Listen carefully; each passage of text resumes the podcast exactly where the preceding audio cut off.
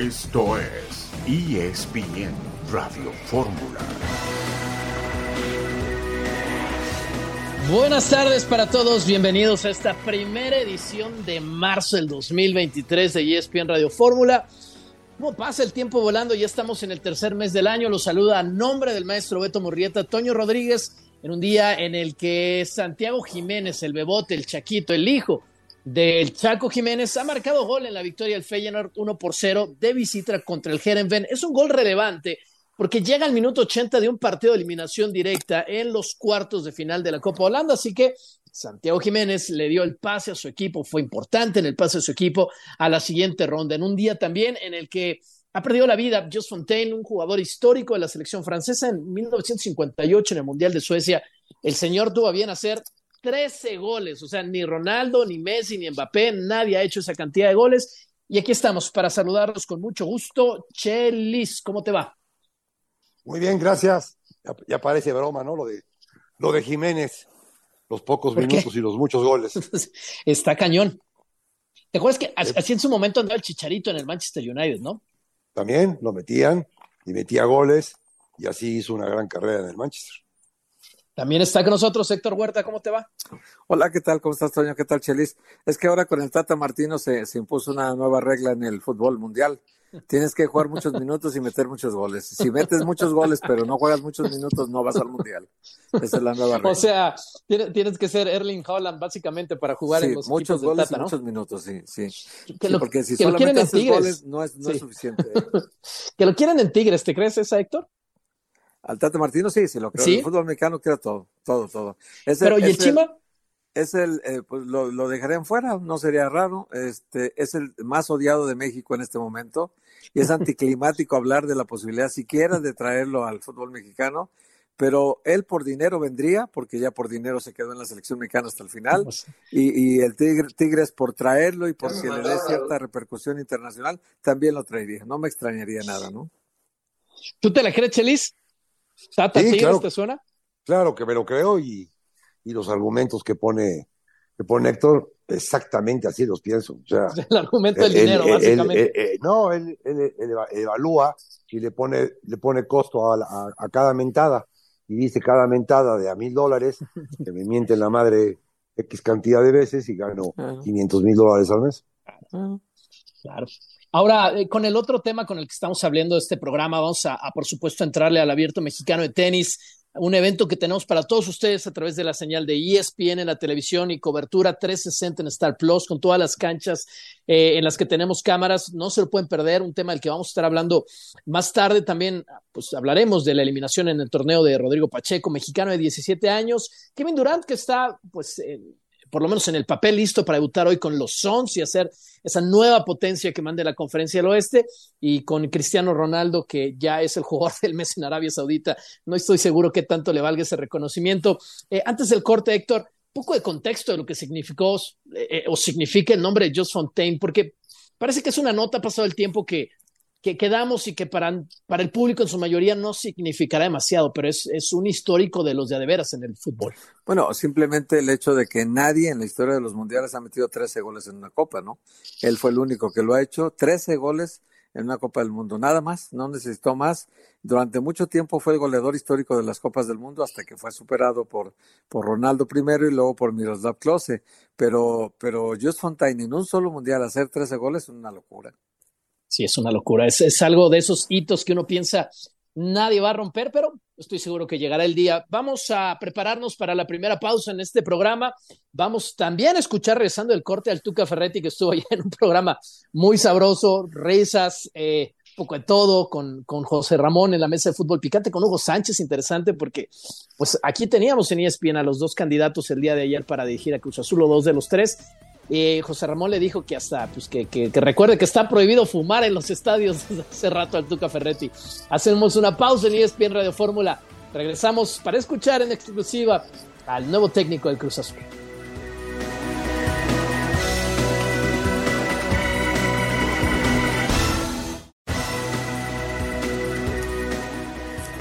Estamos de vuelta con ustedes en ESPN Radio Fórmula. Marzo, marzo es el mes de la mujer y obviamente estamos súper, súper en ese sentido.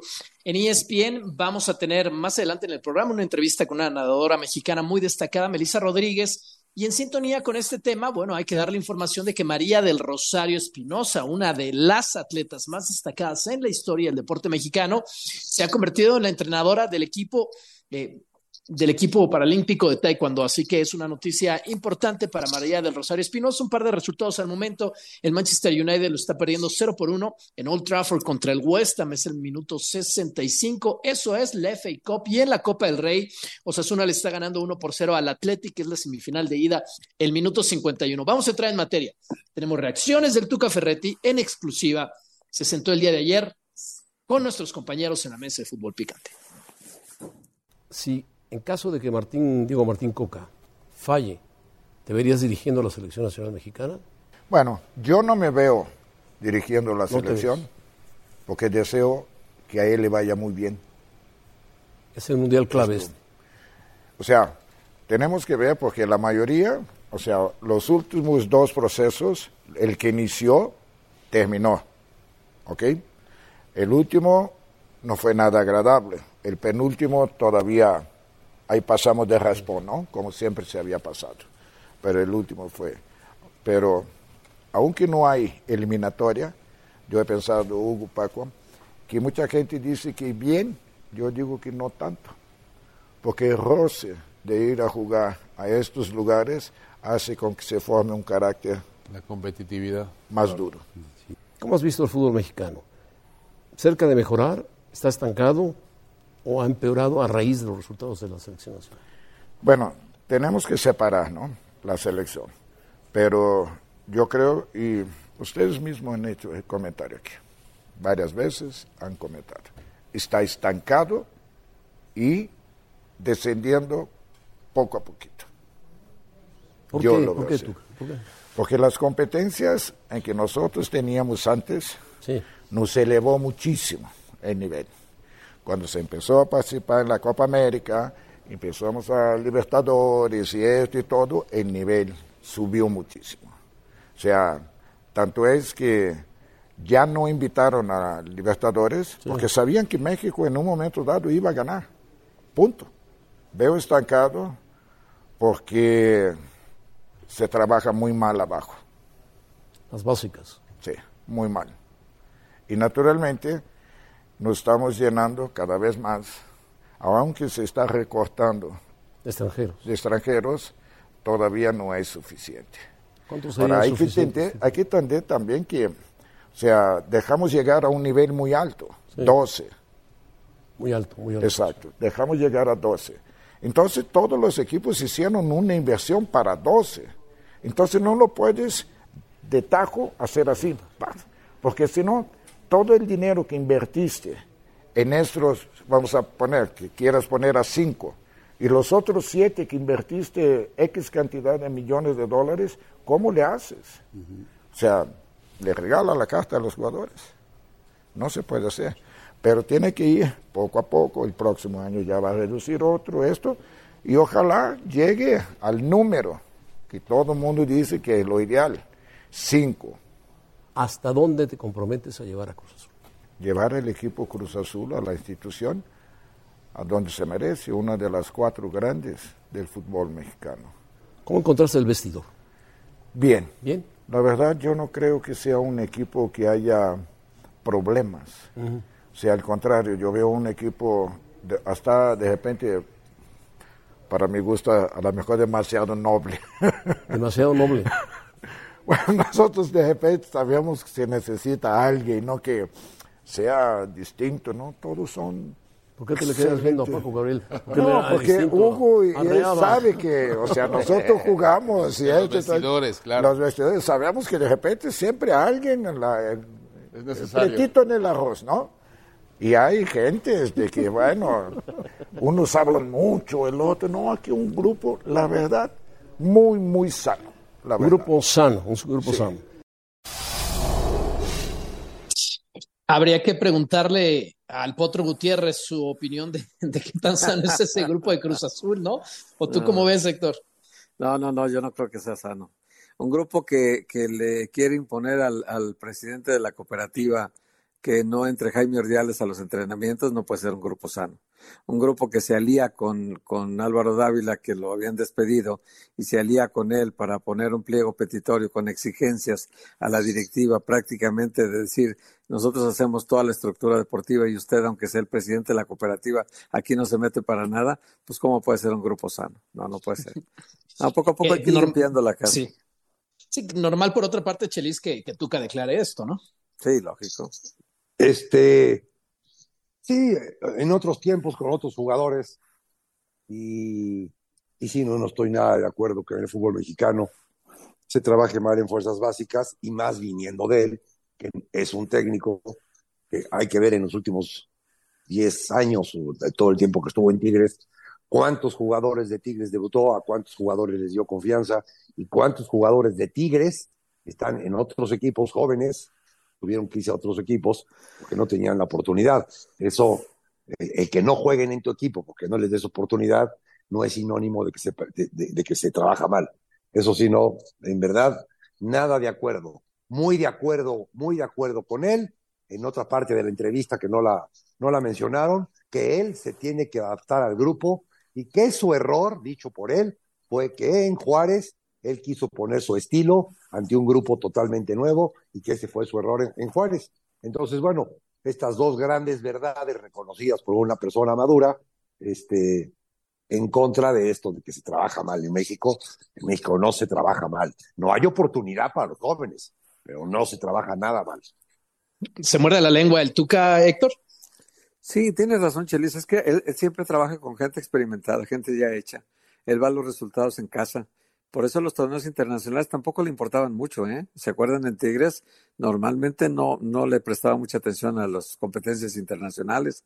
Hasta últimamente. Sí, eh, hasta que Rayados empezó a, la, a ganar. sí, llegó a una final. La, la claro, gente presionó, ¿no? Y llegaron a una final de, de, de, de, Mundial de Clubes, ¿no? Pero de todas maneras, yo creo que en el caso del de, Tuca, eh, el diagnóstico que hace en lo general me parece preciso, en lo general. Ahora, en lo particular, ya en cada cosita sí podemos diferir con él en algunas cosas, pero él, él por ejemplo, eh, como dice Chelis, contemos en 10 años los que ha debutado, ¿no? Y, y, de los que ha debutado, ¿cuántos ha consolidado? ¿Cuántos les ha dejado la oportunidad permanente y no tener que traer a alguien experimentado en esa posición para luego meterlo a él? Eh, que, que fue el caso de Tigres, ¿no? Generalmente no había canteranos en Tigres, si se acuerdan. Ahora, Chelis, el Tuca siempre ha dicho, y también lo dijo ayer, que, en ese tema de los debuts, que lo que pasa es que él no se quiere colgar medallitas, que no se trata de debut y despedida. Eh, pero hay que, buscar un equilibrio, y la verdad es que Tuca tiene esa historia que no debuta tantos jóvenes, Chelis. No, yo no creo que cuenten los que debutan, cuentan los que se, se consolidan. Si yo meto a un jugador 15 minutos y no lo vuelvo a meter en mi vida, a mí que no me lo cuenten como debut. Cuéntamelo si juega si tiene 50 o 100 partidos y, y, y, mucho menos jugadores de estos tiene. Quizás algún día metió alguno por necesidad, por lesión, por, por, por situaciones del fútbol, pero bien se consolidó con él. Sí, esa es una buena pregunta. Eh, Hugo Ayala, Torres Nilo, llegaron muy jóvenes del Atlas, les empezó a ir muy bien en Tigres, pero yo creo que ya llegaban con cierta, con cierta madera, aunque jóvenes de, desde, desde que empezaron.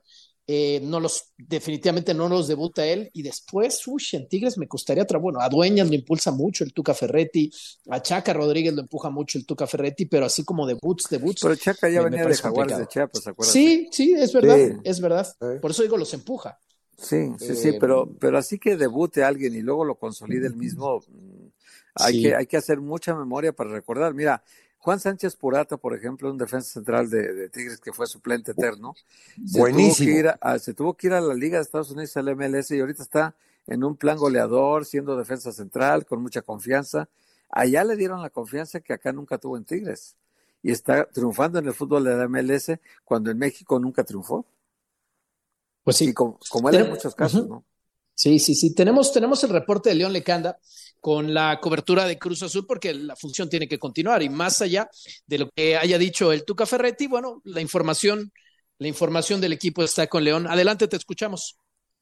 Muchas gracias, Toño. Fuerte abrazo a todos en ESPN Radio Fórmula. Gran programa anoche en Fútbol Picante con Ricardo El Tuca Ferretti, entrenador de Cruz Azul que debutó con esa victoria 1 por 0 sobre el equipo de FC Juárez, justamente uno de sus ex clubes, el último al que había dirigido antes de esta nueva etapa con el conjunto cementero. Tenemos ya información sobre las modificaciones que hará Ferretti para el partido de este viernes de visita ante Mazatlán FC, el sotanero general de la Liga MX. De entrada, el cambio de formación seguramente de línea de 5 a cuatro defensores en el fondo y a partir de eso, de atrás hacia adelante con Jesús Corona en la línea defensiva, Joaquín El Shaggy Martínez por derecha, Julio El Cata Domínguez por izquierda, los centrales Ramiro Funes Mori y Juan Escobar como mediocampistas de recuperación. Estarán seguramente Nacho Rivero con Eric Lira, tres volantes ofensivos con Uriel Antuna por derecha, Rodolfo Rotondi por izquierda, Charlie Rodríguez de enganche y en el ataque Augusto Lotti, con la posibilidad también de que pudiera estar en ese sitio Gonzalo Carneiro. Un fuerte abrazo, regreso con ustedes al estudio de ESPN Radio Fórmula. Nos queda medio minuto, Chelis. ¿Se debería notar algo ya de la mano del Tuca o muy pronto? Hombre, ya, ya en, la, formación se va, se va a notar. No, no entiendo lo, de, lo del Cata, lo entenderá él más que yo, pero ya desde el momento en que te cambia la línea de tres, que era lo peor que tenía Cruz Azul, su línea de tres, porque es, es, difícil, es difícil coordinar a dos, imagínate coordinar a tres. Regresamos con más en ESPN Radio Fórmula. Aquí estamos, Huerta, Sánchez Solá y Rodríguez.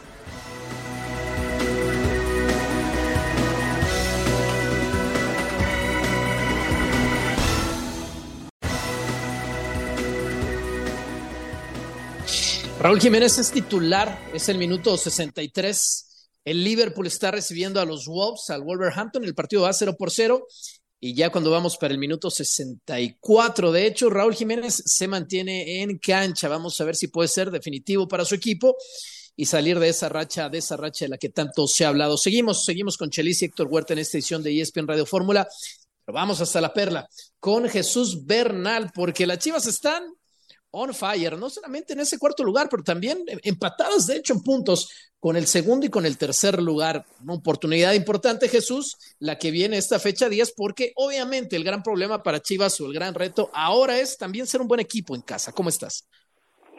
¿Qué tal, Toño? Saludos para ti, para Héctor, para Chelis, muy buena tarde. Eh, pues sí, ¿no? Un equipo del Guadalajara que ha arrancado de buena manera en este campeonato mexicano con los 18 puntos, pero entendiendo que tienen una, una deuda pendiente por el hecho de que de local todavía no han eh, sacado tan buenos resultados, ¿no? De los 18 puntos, cuatro los han ganado en casa y esto lo entiende la perfección el técnico Belko Paunovic. Eh, si les parece, pues escuchemos un poco de lo que dijo el estratega del equipo de, del Guadalajara hoy en conferencia de prensa previo al partido contra Santos Laguna. Bueno, contento, uno tiene que estar contento porque hay eh, obvias eh, razones para, para la, de, la mejoría que estamos buscando y hablando y de trabajo, pero no satisfecho porque uno quiere siempre más. Nadie se cansa eh, de ganar, nadie, nadie quiere en este momento parar este, este gran momento que atraviesa el equipo y por lo tanto yo lo que quiero es que el, equipo tenga hambre, que cada jugador tenga hambre de alcanzar, de, de ganar de, trabajar, de mejorar y, estoy seguro de que esto es lo que nos va a llevar adelante. Lo que pretendemos es seguir mejorando y no tener que eh, llegar a esos puntos críticos donde nuestro ímpetu siempre nos va a ayudar, pero buscar ahora ser más maduros en, los cómo afrontamos los partidos con, eh, con muchísima, eh, muchísimo, digamos, mucha presión en los últimos momentos y, y no solamente eso, sino exigencia. ¿no? La exigencia, cuando el rival nos exige, tenemos que ser, eh, seguir siendo sólidos y, y, capaces de hacernos con el balón para no, de esa manera, no darle la oportunidad de, de, de, atacarnos y de crearnos peligros. Si cierro los ojos escuchando a Paunovic, a veces puedo pensar hasta en Pedro Caixinha, pero no, falta esa, esa, esa, furia que tenía Caixinha a veces en las conferencias de prensa. Héctor, te escucha Jesús por si tienes algún comentario o pregunta sobre Chivas. No, yo le quería preguntar a Jesús, eh, en el caso de, del centro delantero, sigue habiendo la duda, van, van este, ya nueve jornadas y, y el centro delantero, el puesto de centro delantero lleva un gol, ¿no? Porque eh, solamente Ríos hizo un gol, ahora Ronaldo tirado a la derecha como falso extremo derecho hizo otro gol, pero el puesto de centro delantero está produciendo muchos goles. ¿Qué van a hacer ahí, Jesús? Saludos, Héctor. Eh, buenas tardes. Sí, pues la, la gran esperanza era José Juan Macías, ¿no? Y a dos semanas de tener ya el alta médica para volver a, a los entrenamientos se, tronó nuevamente. Y por ahora, pues se la va a jugar con lo que tiene el, el técnico del equipo de, del Guadalajara, ¿no? Con esta parte de, de, eh, pues de Daniel Ríos, alternarlo con, con Ronaldo Cisneros y habrá que ver en su momento cuando Alexis Vega esté de vuelta si lo intentan poner por ahí, que es una posición que no desconoce, o si lo van a poner en el costado de la izquierda, pero Carlos Cisneros también ha jugado bien y lleva dos goles, entonces se le puede venir ahí un problema interesante a ver Paunovic.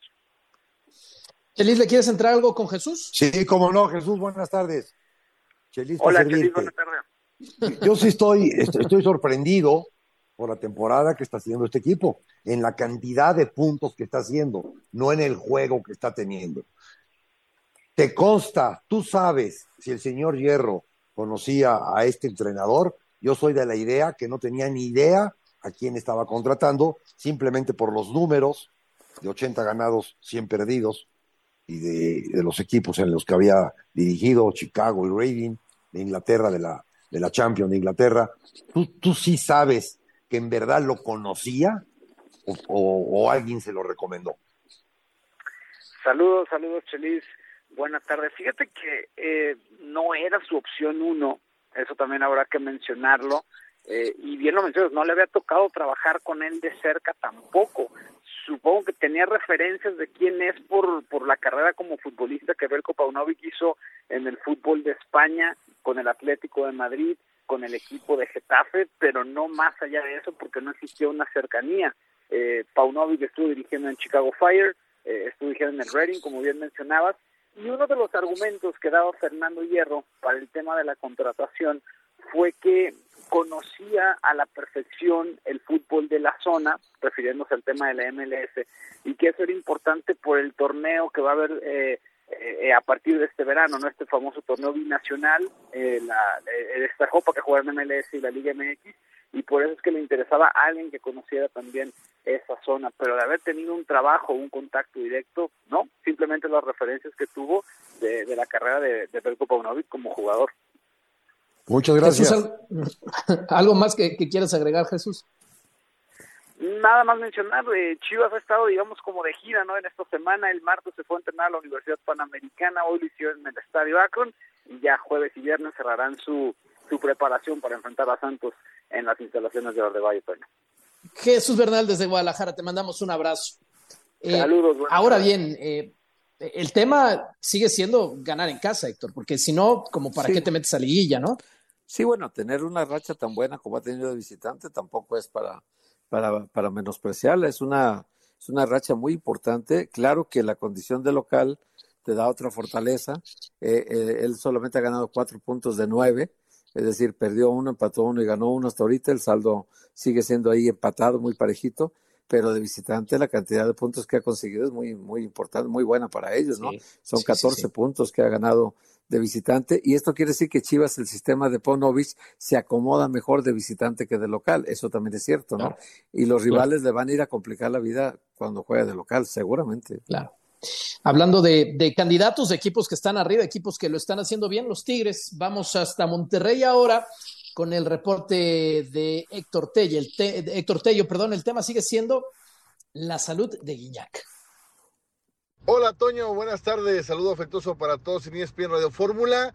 André Pierre Gignac sigue siendo duda para reaparecer con el equipo de Tigres este miércoles en el Volcán. El Chima ordenó interescuadras, el delantero francés no fue contemplado para este primer ensayo futbolístico. Vamos a ver si el día de mañana en la última práctica puede aparecer Gignac, que ha trabajado desde lunes con el grupo en un 80% de todos los ejercicios, excepto los de fútbol.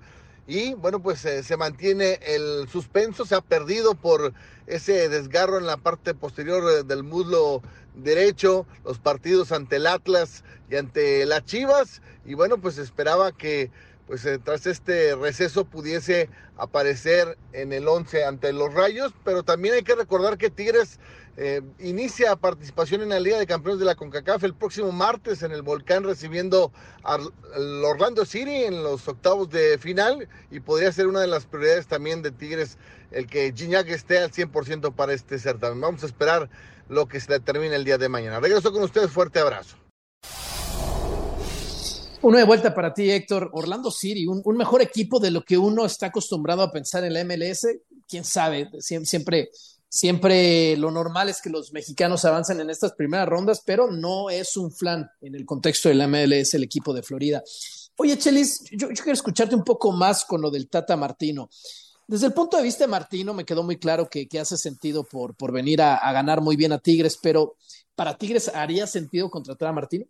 No, no, no haría, sentido y no está haciendo sentido tampoco con el Chima. Y mira que yo soy pro, pro oportunidades, pro mexicanos, pro entrenadores mexicanos, y no le está sacando el jugo, porque es un equipo con 10, 12 jugadores totalmente ofensivos y que a la hora de meterlos no lo está metiendo y sí está respetando demasiado a Pizarro y a Carioca. Y con el Tata Martino va a meter a Pizarro, a Carioca y le va a hablar al ejército mexicano para que les preste un tanque y lo pongan ahí en medio. Entonces tampoco, tampoco me hace sentido. Es un equipo que tiene que, tiene que jugar de media cancha hacia adelante y de media cancha hacia atrás, que se las, que se las arreglen agua como pueda. Y los, dos Pero- y los dos centrales. Porque es un equipo que tiene para atacar constantemente y no lo está haciendo. Pero ahí los tiene tercero, Chelis. Sí, pero el plantel que tiene hoy Tigres es para explotarlo mucho más, pero muchísimo más. O sea, no, tú no puedes tener a un Laines para 20 minutos. ¿Tú cómo jugarías? Yo como jugaría con, con Laines y con Córdoba por fuera, en la línea que tú me digas, y haciendo y poniendo a tres ofensivos, un punta que es Guiñac, y Quiñones y, y el goleador, o Quiñones y Gorriarán, eh, quitando un contención y metiendo otro que tenga salida, porque ni Pizarro ni Carioca tienen la salida. O sea, si es un equipo que tiene que atacar con cinco y con seis. Claro. Eh, Héctor, para, para Tigres, para ti, ¿haría sentido lo de Martino? ¿Del lado de Tigres? Pues no, pero, pero sería, como ya han criticado mucho a lo de lo del Chima Ruiz, más por su, fíjate qué curioso, somos antidiscriminación según eso, y lo están discriminando por su apariencia, imagínate. Eh, yo las Lo- de lo que siempre visto- habla, de lo que siempre habla tu compadre Alvarito. Increíble, increíble, ¿no? También lo de lo de Ambriz en algún momento no lo estaban citando a platicar con la selección porque aparentemente había un rasgo ahí de que no, pero no es el perfil de, de imagen que queremos, ¿verdad? Imagínate quitarle a una, a una persona la posibilidad por su aspecto de, de tener un equipo como en el caso del Chima que ya le están criticando que si se peinó bien, que si está gordito, que si está morenito, o sea, ¿eso qué importa? Lo que importa es que sea un entrenador capacitado y el Chima está, es capacitado. Ahora, ya de cómo él maneja el plantel, de cómo él aproveche o no las condiciones que tiene su plantel para ser mejor, sí, yo estoy de acuerdo con Chelis. Este equipo tiene para dominar todo el trámite del juego, todos los partidos, por la calidad de plantel que tiene, y no lo ha hecho. Pues, pues sí. Para eso Eh, tienes eh, el material, para eso, para Toño, tienes Ferrari. Toño. Sí. Es más, es, es más feo el potro que el Chima, y al potro lo sacaron por otras cosas. No, eso para mí, desca- descarten esa posibilidad. No, y luego a los feos qué posibilidad nos dan de triunfar en la vida, no, no frieguen también. Nada que agregar, corte.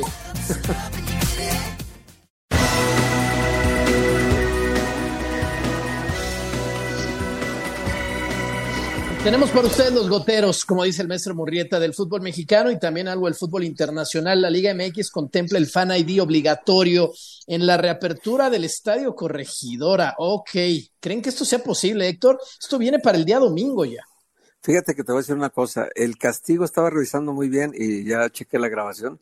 Cuando anuncian el castigo al Querétaro, anuncian cinco años de castigo para Gabriel Solares, Greg Taylor, Manuel Velarde y Adolfo Ríos. Luego le quitan un poco de castigo a Adolfo Ríos, ¿no?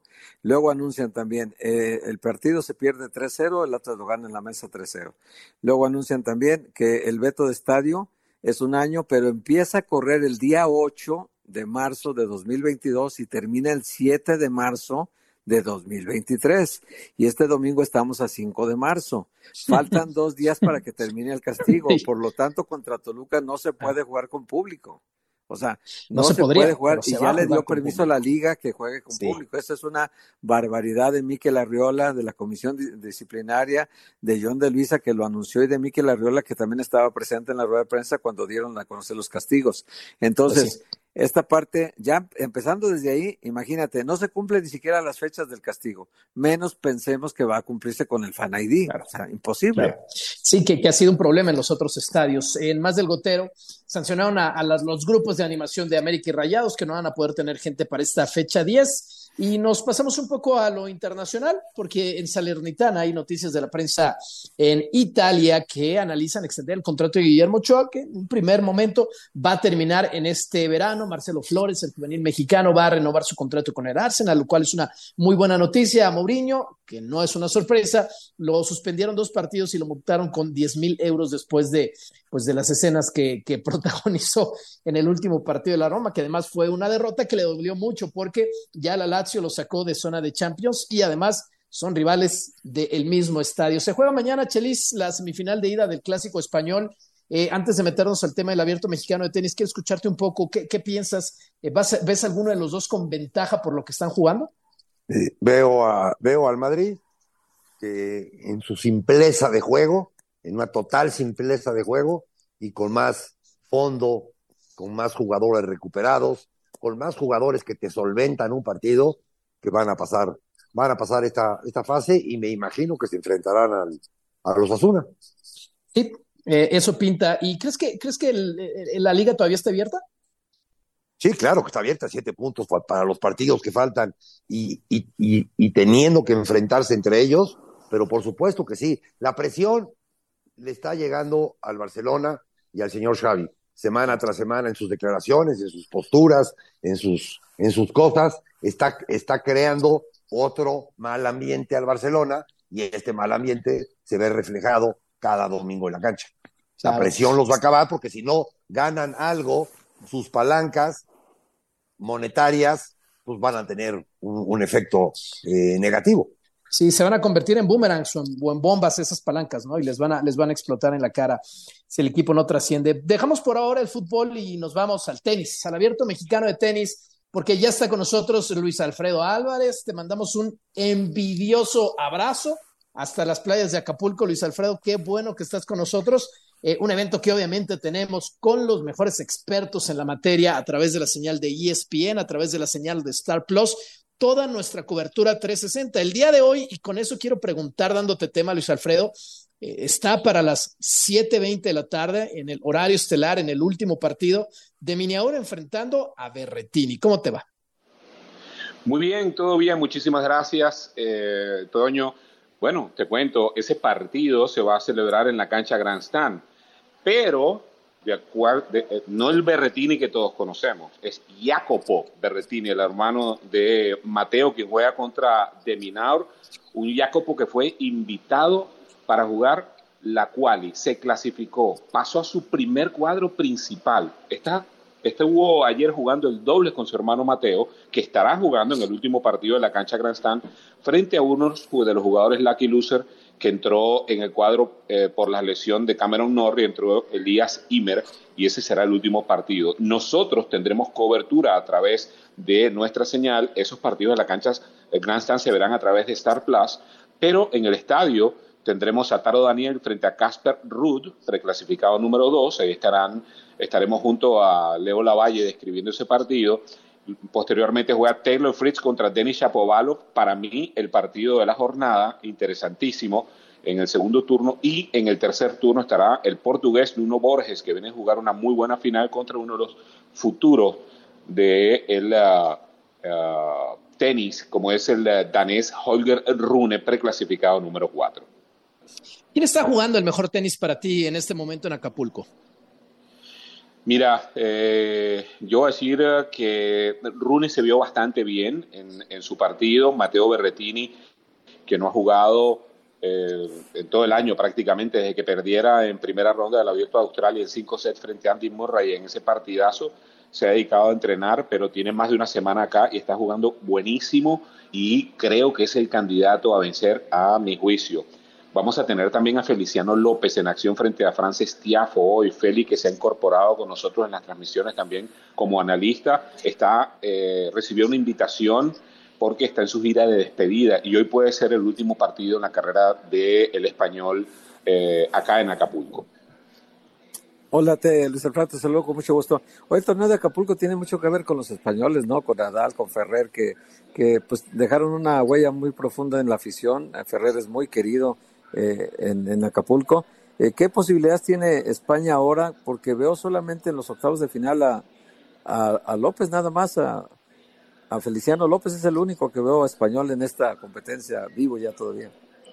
Sí, muchos de los españoles se concentraron, que han venido a la gira latinoamericana, se concentraron en Buenos Aires, en Chile, en Santiago y en eh, el torneo de Río, el 500 de Río, porque se juega en la superficie del polo de ladrillo y luego van a hacer la transición a cancha dura para Indian Wells y Miami, que son los torneos Masters 1000. En este caso, el gran favorito, el preclasificado número uno, era Carlos Alcaraz y por una lesión tras sus dos finales consecutivas en eh, Buenos Aires y en el Río de Janeiro, pues eh, no está en condiciones de jugar. Está acá esta mañana, tuve la oportunidad de verlo y conversar con él, estaba en el gimnasio eh, monitoreado por su cuerpo médico, haciendo unos ejercicios porque tiene una ah, ruptura, digamos, yo no voy a decir que no es una ruptura, no es algo muy grave, tampoco que no le permita ni siquiera ejercitarse, pero, pero es para un deporte de alta competencia, no puede poner en riesgo cuando vienen dos torneos que reparten mil puntos y sería un verdadero riesgo para él y para el resto de la temporada. Pero él está acá y era el gran favorito, lamentablemente no pudo participar. Luis Alfredo, eh, digo normal en el pronóstico, Rodrigo Palacios, el mexicano, cae ayer en un partido que se termina yendo rápido, 6-1, 6-2 contra Deminiaur. ¿Cómo viste al mexicano muy joven, 17 años, y qué, qué tipo de experiencia es la que tuvo ayer? Bueno, acabas de decir las palabras clave. Muy joven, 17 años. Rodrigo Pacheco Méndez es un chico que es el número 5 del mundo a nivel juvenil. Allí es donde tenemos que comenzar. Hoy estaba almorzando precisamente con Leo Lavalle y hablábamos acerca de ello junto con Lalo Varela porque tenemos la, la, la percepción que la gente está exigiendo mucho y el hecho que él se enfrenta al número 20 del mundo, siendo todavía juvenil, ¿ok? Porque recién está jugando los torneos juveniles de los torneos de Grand Slam. Que haya recibido la invitación a enfrentar al 20 del mundo, no hay que poner en perspectiva eh, si, si ganó, si jugó mal, si jugó bien, sino que vaya ganando la experiencia, que vaya consiguiendo ese fogueo y mantener siempre pendiente que este chico todavía va a jugar este año los torneos juveniles de Grand Slam, puede mejorar su ranking y si llega a alcanzar una final o ganar un título de Grand Slam, ahí vamos a ver a un chico que va a ir ganando experiencia, pero consideramos, y hoy lo conversábamos, nosotros que tenemos ya tiempo en esto, que todavía le falta por lo menos un año más en el circuito juvenil para seguir ganando experiencia, porque su cuerpo todavía se desarrolla. Ahora no sufrir, Luis Alfredo, ¿cómo está la playa? ¿De qué nos estamos perdiendo? Se están perdiendo de un calor maravilloso, pero yo no me voy a quejar, Toño, porque en mi casa cayeron 10 pulgadas de nieve y ya, ya mi esposa me pidió el divorcio. Eh, no, contestes, no contestes esos mensajes, di que estás trabajando y después los atiendes, Luis Alfredo. Sí, no, yo le digo, no hablo español, no hablo español. Exacto, son una trampa esos mensajes, no, no te enganches ahí.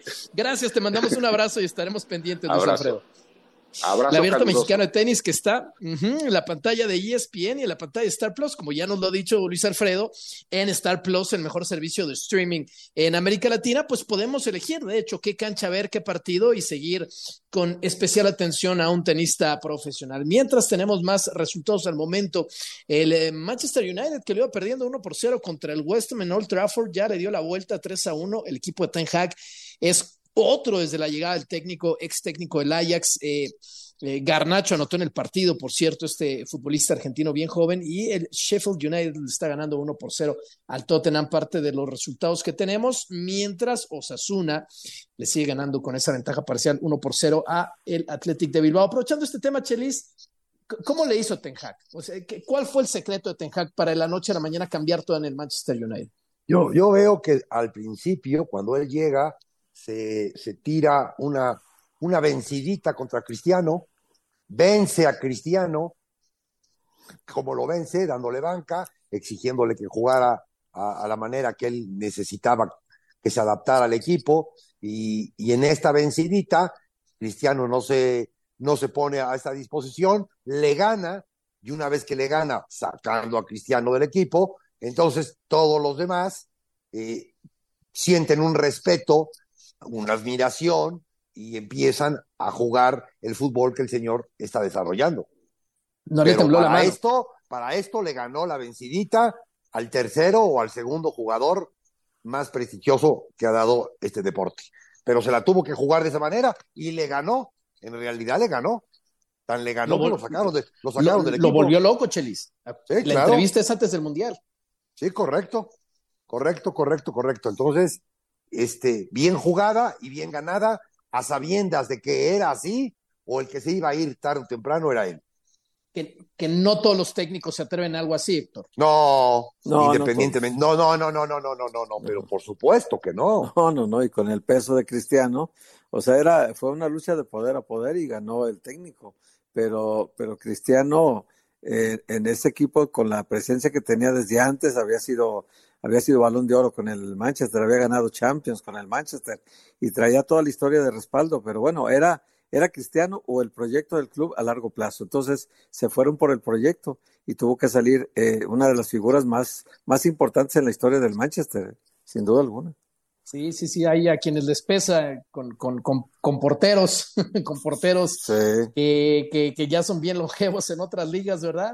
Por, Bueno, hay, eh, hay por poner hay un quien- ejemplo. hay quien pone a dos porteros en la banca para no pelearse con el tercero que estaba Sí, ahí. sí, sí, sí. Eh, Es- es- es una y locura, Duró, pero- duró 10 fechas, no solamente este Sí, sí, pero exacto, pero lo de Ten Hag ha sido súper destacado. Antes de cerrar el programa, vamos, vamos con información de otros deportes en la NBA. Hoy se espera el debut de Kevin Durant con los Suns de Phoenix, un equipo que ya era potente, para mi gusto, el mejor equipo de la temporada regular en la NBA en las últimas cuatro campañas o desde la burbuja para acá.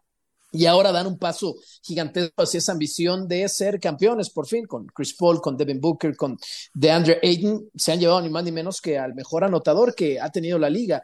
Eh, quizás en la última década en Kevin Durant, así que hoy se espera el partido, el partido es a las seis de la tarde, van a jugar en la cancha de los Hornets, eh, así que bueno, si usted tiene oportunidad de seguir, le recordamos que en ESPN tenemos toda la cobertura de la NBA, partidos en exclusiva, además el día martes y el día jueves, partidos de interés eh, con los mejores equipos en la señal de Star Plus, así que no se lo pueden perder, es algo que llama poderosamente la atención y obviamente vamos a estar muy atentos, no solamente con las transmisiones, sino también Sports Center en lo que todos creemos es pues el movimiento más importante que hemos visto en esta temporada en la NBA y que le da ese salto de calidad al equipo, al equipo de, de los Suns de Phoenix. Regresamos un poco al fútbol después de haber dado esa nota para platicar de lo de Santi Jiménez porque hablamos al inicio del programa en tono de broma que que con esta ley Martino eh, pues no tiene sentido con tan pocos minutos y tantos goles, pero Chelis, yo creo que ya lo podemos calificar de una muy buena primera temporada en Países Bajos. Muy buena primera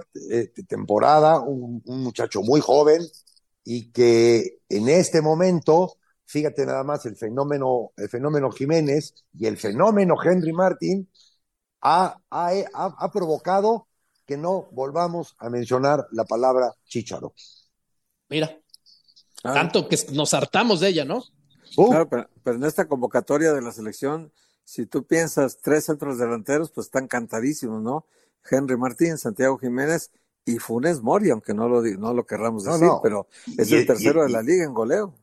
Espérame, espérame, Héctor. Y espérate que el señor Braganti no naturalice a otro, ¿eh? Que le convenga No, que esté en la selección, ya- que ya esté en la selección mexicana. Ya tienen a Julio no. Furch. Es que, es que el libro de la selección mexicana Claro. viene por ahí, viene Claro. por ahí. Ti- Tienen la puerta abierta. Totalmente, de par en par. Son dueños ahorita del fútbol mexicano y de la selección Claro. nacional. Sí. Claro. Eh, ¿Cu- ¿Cuánto acaparará en porcentaje este representante de, de lo más importante en el fútbol mexicano y en la selección? Héctor? Es Número el, uno. es el- es el octavo más importante del mundo, date cuenta. Y es, es el, seguramente el más fuerte en México por Claro. la cantidad de técnicos, 30, y jugadores 154 que maneja en este momento. Vamos Tiene a cambiar para, de tema. Para dar y repartir jugadores a México. Ok. Vamos a, cam- a- a cambiar de tema en, en- en un momento más, si, si nos da tiempo.